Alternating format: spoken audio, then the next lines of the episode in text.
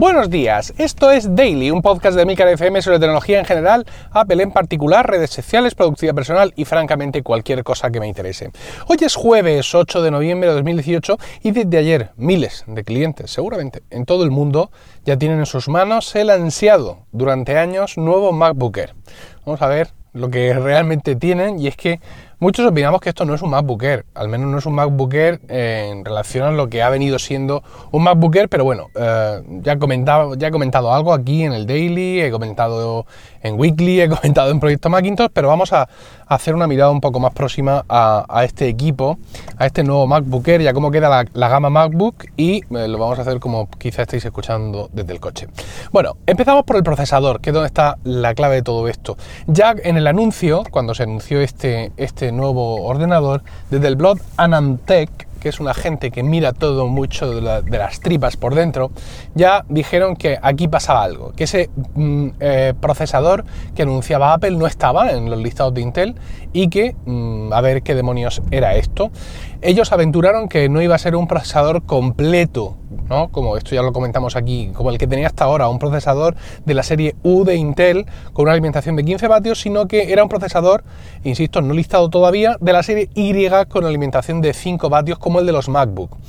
Eh, mm, aunque el, MacBook Air, eh, digamos que está usando eh, este procesador, eh, este, el, MacBook Air está ahora usando este procesador eh, Y de la generación, digamos de la generación posterior a la que tiene el MacBook, se, sigue teniendo evidentemente un aumento de desempeño evidente, claro, es decir, aunque hayamos pasado de serie U hasta serie I, pero han pasado muchos años por medio, con lo cual el equipo, pues evidentemente funciona mejor que su antecesor, pero no es, digamos, la ganancia que uno podría esperar. Cuando ves los benchmarks y comparas el MacBook Air antiguo, que sigue a la venta, con el MacBook Air nuevo, efectivamente ves que el nuevo mm, va mejor, pero no va lo mejor que uno podría esperar después de los años que han pasado, ¿no? No es la diferencia visual que se abre, por ejemplo, entre el nuevo Mac Mini y el antiguo Mac Mini mm, tope, tope de series.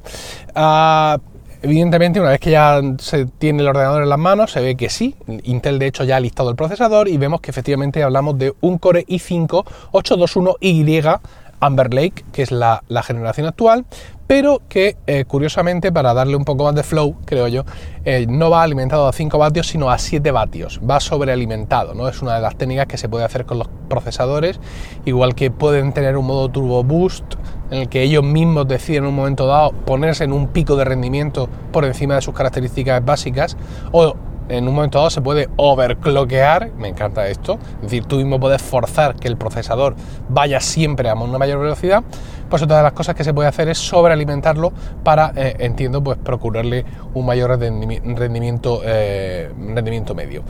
claro, en este sentido es más potente no ya porque sea de otra generación, ¿vale? No sé ya porque sea de la siguiente generación, pero es más potente que lo que lleva un MacBook. Y lo que lleva un MacBook, recordemos que a mí me sobra, ¿no? Con lo cual, si a mí me sobra lo que lleva el MacBook, eh, vamos a no escandalizar, tampoco vamos a decir que me sobra, sino que me, satisface mis necesidades, pues entiendo que este procesador de siguiente generación y encima eh, un poco potenciado por el tema de alimentación, pues también me tiene que, que funcionar sin ningún problema, de verdad.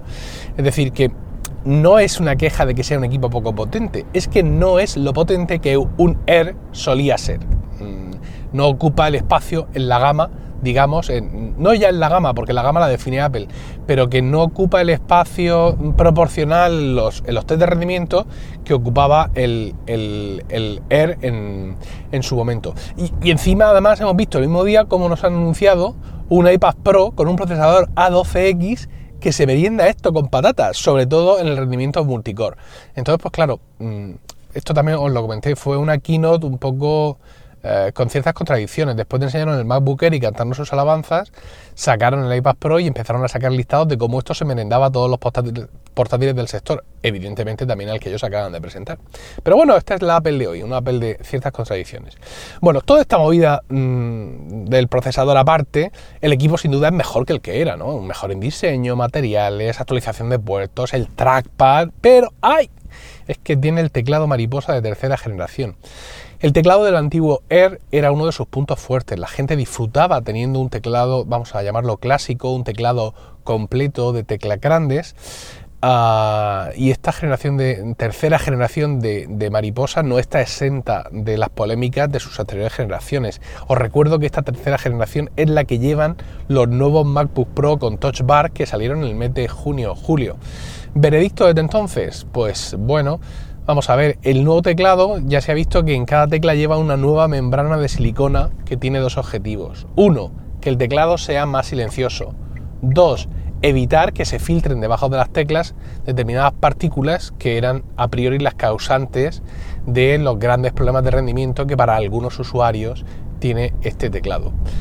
Ah, ¿Qué es lo que ha pasado mm, desde julio hasta ahora? Pues no sabría deciros, es decir, carezco de datos para mm, poder comentar aquí. He buscado, ¿eh? no, no mucho, pero he buscado. Pero carezco de datos y quiero que lo sepáis para decir que el teclado de tercera generación mariposa por fin soluciona todos los problemas o sigue siendo un desastre en algunos aspectos. Hay que decir que sí he visto reportes de gente que tiene exactamente los mismos problemas, es decir, se me mete una mota de polvo no sé dónde tal, pero eh, no sé si eso está magnificado, porque claro, cuando sale la tercera generación, es a ver ahora, ¡ay, a este le pasa lo mismo! Si hay casos puntuales, los puede haber con todos los teclados habidos y por haber. Entonces, bueno, no voy a abundar mucho en este tema del teclado porque es algo que desconozco, pero lo que está claro es que aunque funcione perfectamente el teclado mariposa de tercera generación, hay mucha gente a la que no le va a gustar. Y el teclado, el teclado clásico, era uno de los puntos fuertes del, del Air anterior. Sí lleva el coprocesador T2, que es una cosa magnífica y que le da el acceso al Touch ID. Esto me parece, digamos, fantástico y estoy deseando que aparezca, mm, si es que vuelven a ser renovados alguna vez en su vida, el resto de móviles Mm, digamos, más bajos de la gama eh, de Apple. ¿Por qué tanta cosa con este coprocesador? ¿no? Que, ayer hablábamos un poco de él porque también lo tiene el Mac Mini y indicábamos que, bueno, que es un, controlador SSD muy rápido, ¿vale? Pero que además asegura la encriptación, eh, digamos, al vuelo de los contenidos del dato y el enclave seguro, ¿no? De, todos esos datos, como mm, eh, que donde, digamos, donde se asegura además el tema de la huella digital y todas estas historias. Entonces, pues realmente es importante, hace más cosas, hace también de coprocesador, creo, para la conversión de vídeo y te asegura lo de el hola Lola, el, que el dispositivo tenga ese hola Lola eh, directamente y eso es uno de los motivos, bueno, como veis hace más cosas aparte del Touch ID porque ayer me decíais alguno, no, no entiendo por qué lleva el T2 por mucho que haga de controladora SSD si no lleva el, Touch ID, bueno pues eh, hace, hace muchas más cosas. Eh, más cosas, reviews, he estado viendo varias y me llama la atención la de Jason Snell, Jason Snell en su blog Six Colors. él no es muy dado a la exageración, es un hombre contenido.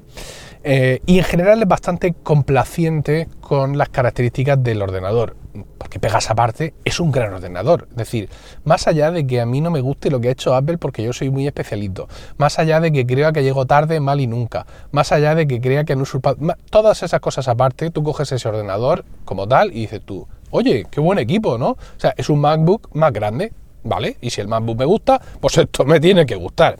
Pero al final dice una cosa muy interesante. Dice eh, textualmente, dice, si hay una posición sobre la cual el MacBook Air ha experimentado un retroceso, aparte del incremento de 200 dólares en el precio básico, es en su estatus de portátil de consumo, pero que puede tener algunas características mejoradas en su configuración y acercarse a eh, los niveles de la gama Pro. De esta forma es como yo tenía planteado mi MacBook Air y me entristece ver que eh, ya no es así, de que el MacBook Air ya no tiene esta, eh, esta disposición. Eh, de hecho, mm, insiste, insiste Jason, por solo 100 euros más puedes conseguir un MacBook Pro mm, sin Touch Bar y ese MacBook Pro sin Touch Bar sí parece estar ocupando ese, ese espacio ese espacio en la gama, ¿no? Ese ser un portátil, digamos, de entrada, mm, más allá de lo que nos parezca el precio, pero que con un poquito más que tú le metas ahí en la página de configuración se te acerca mucho a características Pro. Bueno, con esta reflexión de Jason os dejo ahí el enlace en, las notas del programa para que podáis ver su review eh, completa. Vamos a pasar a la, a la, gama de portátiles, a hablar un poco de lo, de lo, que sería, de cómo queda la gama de portátiles, pero me vais a permitir, eh, si os parece, que baje del coche. Bueno, ya he echado el pie a tierra y seguimos hablando de cómo queda, de cómo queda esta gama de portátiles. Y vamos a empezar por los que menos duda ofrecen, ¿no? Los que menos duda ofrecen ahora mismo es el MacBook Pro con la Touch Bar. Son, eh, es un ordenador que fue eh, renovado recientemente en julio, hemos dicho antes junio, creo. Bueno, pues es en julio. Tiene eh, procesadores de octava generación y las mejoras incrementales habituales, habida cuenta de lo que ya hemos comentado de ese teclado mariposa de tercera generación. Son ordenadores caros el de 13 pulgadas arranca en 2.000 euros y con suficientes opciones para, de configuración pues para satisfacer al más pintado. Realmente aquí puedes hacer eh, muchas cosas y afortunadamente para eh, los que somos clientes de la empresa de hace tiempo, eh, no es que yo esté interesado en el equipo, pero cumple la vieja norma de Apple de si es más grande, es más potente y es más caro, ¿vale? Que esto es una norma muy básica, puede ser muy pueril de Apple, pero que en el pasado nos ha ayudado a entender muy bien su gama de productos, aunque ahora ya no se ajuste a todos los niveles de, de la gama. Para que os hagáis una idea, el tope de gama, el ordenador más caro que podríamos montar, sería un MacBook Pro con Touch Bar con pantalla de 15 pulgadas, pantalla True Tone y eh, llevaría un procesador i9 de 6 núcleos. Son los únicos Mac que montan un i9. Llegaría hasta 32 GB de RAM y 2 teras de SSD. Podría llegar hasta 4, pero en esta configuración me he quedado en 2 por no exagerar. Y esto nos saldría por 5.559 euros. Y según todo el mundo, pues este equipo entrega la potencia que promete y al precio de Apple habitual en estos días, ¿no? Eh, incluye la configuración básica una Radeon Pro 560X con 4 GB de memoria GDDR5 y 4 puertos Thunderbolt y un coprocesador T2 y aquí lo tiene usted listo para lo que usted necesite y haga falta.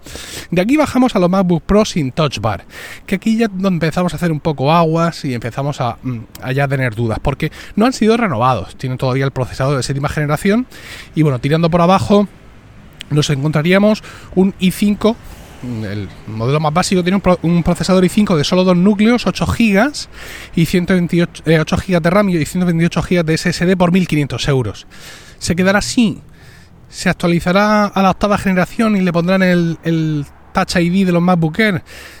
Claro, habría que poner el coprocesador este T2 que no lo tiene y subiría el precio y eso mm, abriría ahí una pequeña brecha en el listado de precios que a algunos os puede parecer lógica y a otros no. Pero bueno, seguimos. El MacBook, ¿no? Nadie sabe lo que le va a pasar a este pobre MacBook que muchos amamos. Eh, ya hemos dicho mil veces, que va aquí la última, que el MacBook Air este no es un Air, sino que es un MacBook mm, Max, por así decirlo, ¿no? Es el, el MacBook, tú dices que lo vendes en, en 11 y en 12, en 12, perdón, en 12 y en 13 pulgadas y quedas como un señor. Pero bueno, uh, yo creo que quizá lo que va a ocurrir es que vamos a ver a este equipo a agonizar, porque vuelve a ocurrir que Apple, como hizo en su momento con el iBook de 12 pulgadas, decide que no, que 12 pulgadas, que no, que menos. Eh, también mucha gente lloró la desaparición del MacBook de 11 pulgadas, que a veces se nos olvida. Y bueno, pues yo pienso que, insisto, que, que, lo vamos a ver simplemente, que lo vamos a ver simplemente languidecer y eh, desaparecer, quedarse ahí quizá un par de años más con la excusa de Apple diciendo que ofrece mucha portabilidad y que bueno pues que nuevos procesadores tampoco supondrían un gran incremento y que ese ordenador pues tampoco no, lo van a tocar más. Oiga, pues póngale el Touch ID, póngale cómo. Bueno, mira, te compras un Air déjate dar el follón, pero esto es lo que hay. Yo creo que esa va a ser un poco la idea de Apple. Y finalmente tendríamos el MacBook que yo creo que está ahí para venderse mucho. Para venderse mucho porque, aparte de la gente que lo vaya a, elegir, no, no, yo quiero el MacBook este es el ordenador que estaba esperando, eh, creo que es una segunda opción muy interesante y que mucha gente se va a plantear. ¿no? Va a haber gente que venía pensando comprar un MacBook, pero luego ve el MacBook el procesador de nueva generación un poco más potente, la pantalla más grande, dos puertos USB-C. Coño, y más barato. Esto no tiene. A ver, voy a compararlo físicamente. Uff, pequeño es que me cabe hasta en una encía. venga, venga, compro este y tampoco la diferencia es tanta, ¿no? Es como una segunda opción a la que mucha gente va a acabar recurriendo. También los que quieren un MacBook Pro, es posible que por portabilidad, por precio, se acaben yendo a un Air, con lo cual, insisto, creo que va a ser el ordenador más vendido de Apple, el que vamos a ver en todas partes, y aunque ahora eh, sea más caro y proporcionalmente menos potente, pues sí, va a ocupar el lugar que eh, ocupó su antecesor. Bueno, partiendo de los precios de los modelos básicos de cada equipo, tenemos MacBook Air, vamos a llamarlo ligero y potencia suficiente, 1.349 euros. MacBook, más pequeño, menos potente y una generación por detrás, 1.505,59. MacBook Pro, sin Touch Bar, más potente, más grande y una generación por detrás. 1505,59, muy precio. Y MacBook Pro Touch Bar, el potente y Pro, y generación actual 1999. Son precios en euros de aquí de, de España.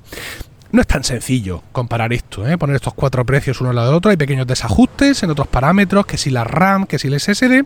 Pero bueno, más o menos la cosa es, son 1350 el portátil de Apple más barato. Te vas a 1500 si lo que quieres es eh, más ligereza todavía o un poco más de potencia.